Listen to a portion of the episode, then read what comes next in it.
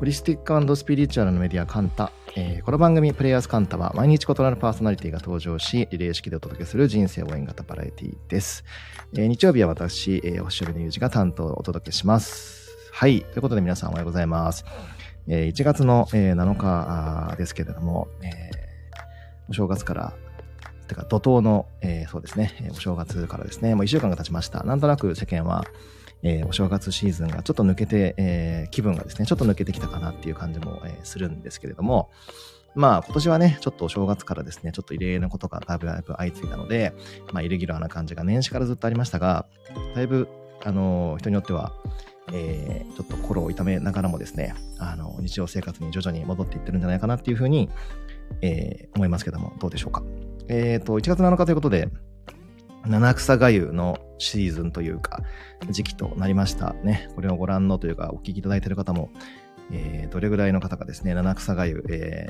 ー、食べるのか、食べたのか、それこそ、これから作るのか、じゃとか、わかりませんけれども、えー、僕はですね、えー、実家にいた時も、えー、外の時、まあね、今とかそうですけども、もう、えー、七草がゆを食べた、えー、食べたというか、作ったことはありません。かっこ笑い。はい。あと、まあ、実家で出てきたっていう記憶も、うん、あんまりないですかね。外とかではね、たまにこう、お店とかであって、ああなんか食べようかなっていう時は、もしくは食べたっていうとこはあったような記憶はあるんですけれども、はい、僕はちょっとですね、あの、多分普通にカレーとか食べてた気がしますね。はい。ちなみに七草がゆ皆さんご存知でしょうか？七草そのね、えっ、ー、と、えっ、ー、と、その、えー、な、なんだっけ、えっ、と、材料ですかね。は、確か、そう、セリナズな、五行運べら仏の座、鈴名鈴代だったと思うんですけど、はい。あのどれも意外と、なんていうんですかね、こう、パパッとこうね、もう覚えやすいですけど、なんか全部一緒に食べるもの食べるっていうか、なな例えばほら、鈴代とかだと大根とかだし、あの、鈴菜とかだったら、まあね、株とか、まあなんか意外といろいろそういう、こう、あの、一般的なものがこう名前を変えて七草っていう風にね、こうなってるわけなんですけれども、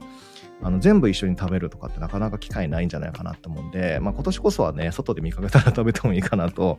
まあ、あの、個人的には、えっ、と、えー、思ってはおりますと。はい。で、ちょっとなんかいきなりなんかの正月の挨拶というかですね、年の明けの挨拶がこうなんか七草が言うトークになっておりますが、えっ、と、いつも通り、えー、2つ3つちょっと前段というかですね、雑談を挟んで、あの、お話をさせていただいて、で、その後にですね、星読みのコーナーとライフチェンジブックのコーナーで締めたいと思います。はい。さて、えー、ということで、えー、まずですね、えっ、ー、と、1月の1日元旦ですね、えっ、と、早朝から出まして、私はですね、あの、毎年恒例10社巡り行ってきたんですよ。で、ブログとかインスタには書いたんですけれども、まあ今年はですね、人が多かったです。はい。まあなんか意外と気温が暖かかったのもあったのか、まあちょっと風が強かったんですけども、そうですね、出ている人も多くて、行列がすごくて、品川神社さんとか、あとはですね、赤坂氷川神社さんとかだとね、行列の幅が狭かったんですよね。3列に並んでくださいとかね。あの、比叡神社さんとかだったらもう横20人とか並んじゃうんですけど、あ、そんなには言わないか、横、横10人ぐらいか。まあ、でも、もう行列の幅が違いすぎて、1時間ぐらいそれぞれあの行列でかかっちゃったりとか、いつもよりも所要時間がだいぶ長かったなっていう印象があります。はい。まあでもその分ね、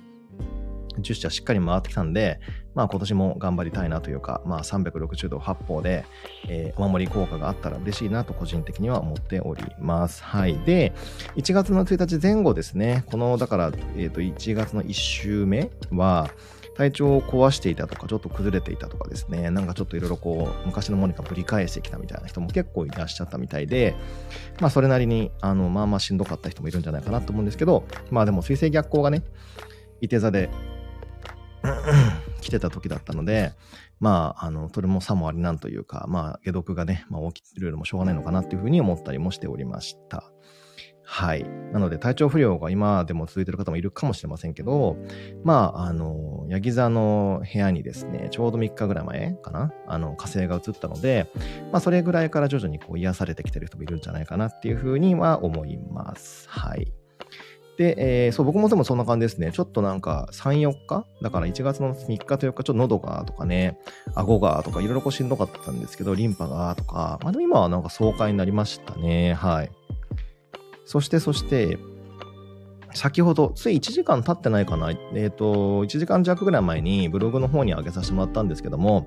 えー、もう皆様お気づきかもしれませんけどですね、我が、我がって言ったらなんか自分のものみたいで嫌ですけど、あの、今、あの、私たちが住んでいる日本はですね、実は水亀座の国なんですよと。はい。ということをブログに上げさせていただきました。まあ、その考察ですね。はい。をブログに上げさせていただいたんですけど、よかったらね、また空いた時間でご覧いただければと思うんですけれども、日本はですね、一応その史実によりますと、えっ、ー、と、BC660 年ですね。つまり紀元前かなはい、660年に、の1月1日ですね。ね、確か神武天皇かなはい、が即位したと。はい、そこから日本という国は、まあ、これ歴としては、えー、始まっているんですけれども、まあ、それを新暦に直しますと、つまり今我々が使っている太陽暦に直しますと、えー、BC660 の、えっ、ー、と、2月の21日ということで、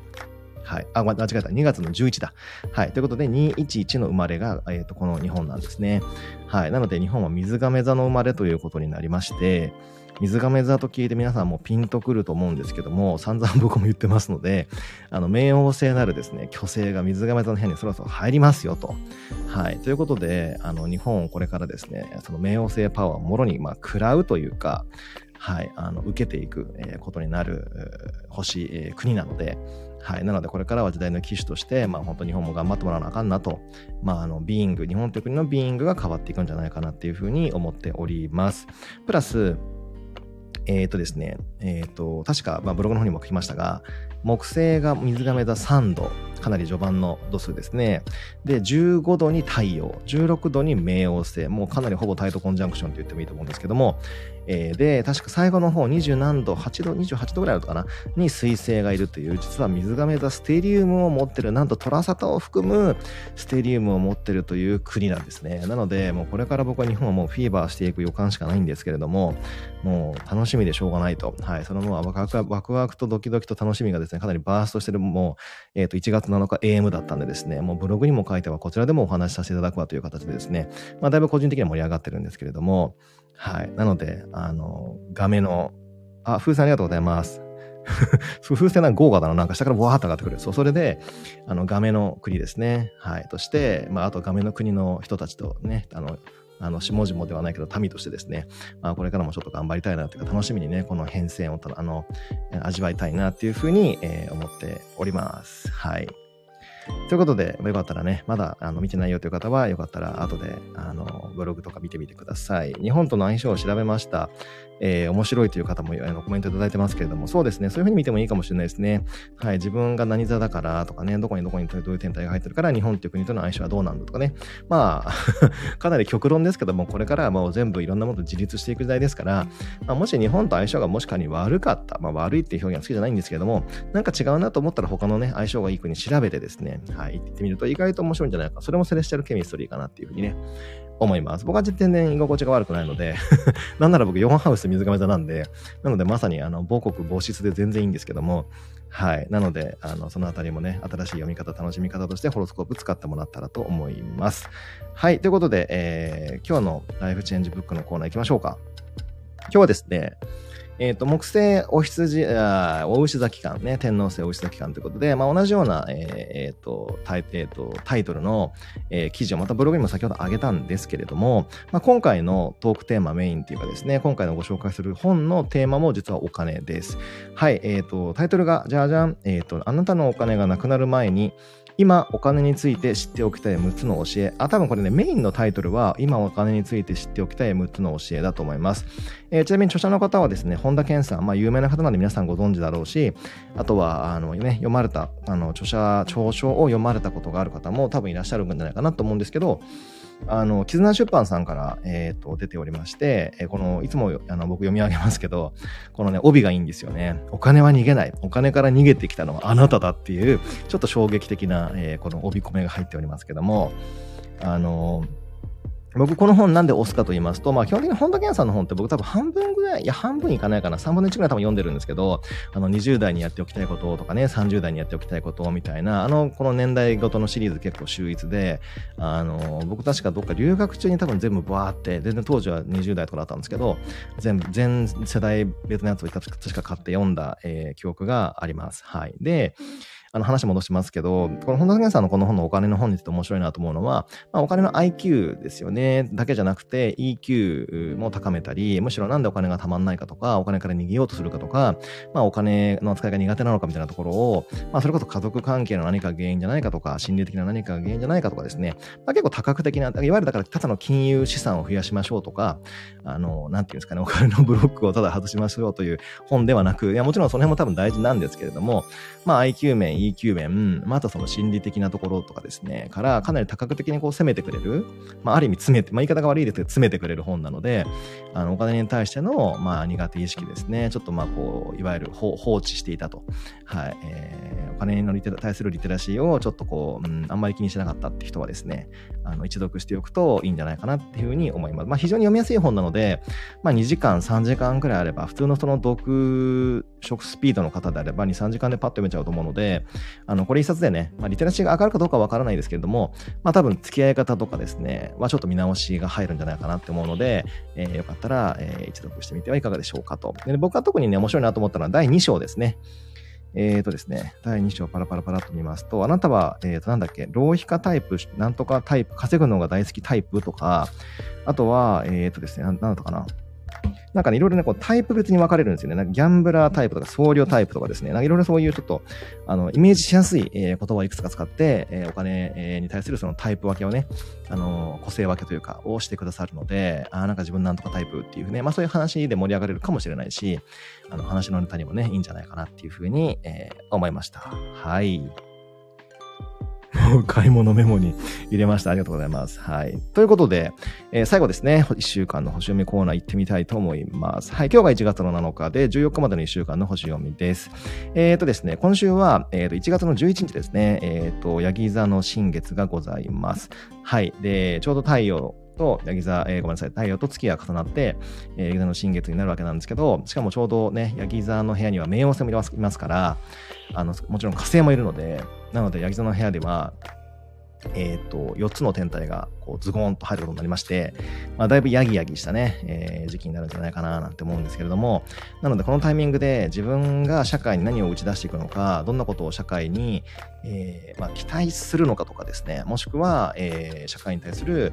うん、なんだろうな、こう、まあ、そうですね、まあ、商品でもいいし、サービスでもいい、何でもいいんですけど、をちょっと若干こう経路を変えることによって、さらに効率化するとか、合理化するとか、遠くまで届けるようにするっていうことを、まあ、測る人がいるんじゃないかなと思います。それはもちろん個人もそうですし、社会もそうですし、えもしかすると、まあそ、うですね、まあ、国もそうだし、いろんなものが、ちょっと打ち出し方を変えてくるっていう可能性はあるかなと思っております。で、プラスですね、えー、と1月の14日ですね、今、えっ、ー、と、水星がヤギ座の部屋に入りますと。はい。なので、月はちょっともう、あの、まあ、新月が終わってもうすぐ移動して、次のね、水亀座の部屋とか魚座の部屋に行っちゃうんですけれども、1月の14日にはですね、水星もヤギ座の部屋に入るので、なんと月とか以外でヤギ座の部屋に4天体が入ることとなります。はい。で、冥王星が絡むこういうステリウムっていうのはもうヤギ座の部屋で起きないので、なのでこれが多分最後の冥王星を含むヤギ座ステリウムになるんじゃないかなっていうふうに思っております。なので、えー、ヤギ座の方たちも、ヤギ座と,、えーと、ご縁がかなり深めのカニ座の方たちもですね、あとはその、えっ、ー、と、えー、土のエレメントの方たちもですね、あとは多分そことちょうど90度でなる、えー、天秤とお必要の方たちもここ結構影響出ると思うので、その4世、えー、えー、とね、4星座の、えー、ごめんなさい、4星座の方たちプラス、その、えー、とエレメントをね、同じくする大牛座とお友達の方たちっていうのも、えー、この時期は、うん、そうですね、かなり追い風が吹くと思うんですね、仕事的に。はい。なので、えー、まあ、もしかすると取捨選択大変かなと思ったりもするんですけど、まあ、体とかですね、キャパがバーストしないように、まあ、受けたいものは受けて、やりたいものはやっていくってことをやっていければいいんじゃないかなっていうふうに思います。まあ、お勤めの方とかはですね、この時期だいぶ忙しくなるんじゃないかなと思うので、まあ、いろんなね、えっ、ー、と業、業務方ですね、に気をつけていただいて、まあ、バランスをとっていただければいいんじゃないかなっていういうふうに、えー、思います。はい。ということで、えー、ざっくりと、えー、1週間の星の流れを紹介しましたけれども、どうでしょうかね。えー、僕はですね、ちょうど1月の10、えー、ちょうど1週間後ですね、14が、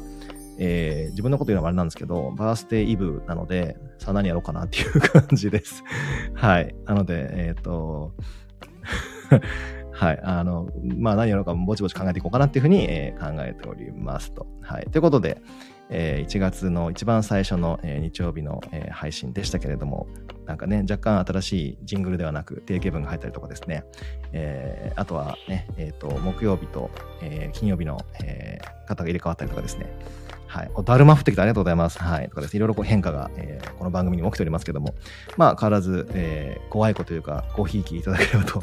思います。ということで、えー皆さん今日もじゃあ日曜日ね、午後からどこに行かれるかわかりませんけども、えーのじゃあぜひ素敵な、えー素敵な、えー一日を、えーお過ごしください。ということで、日曜日担当、ゆうじでした。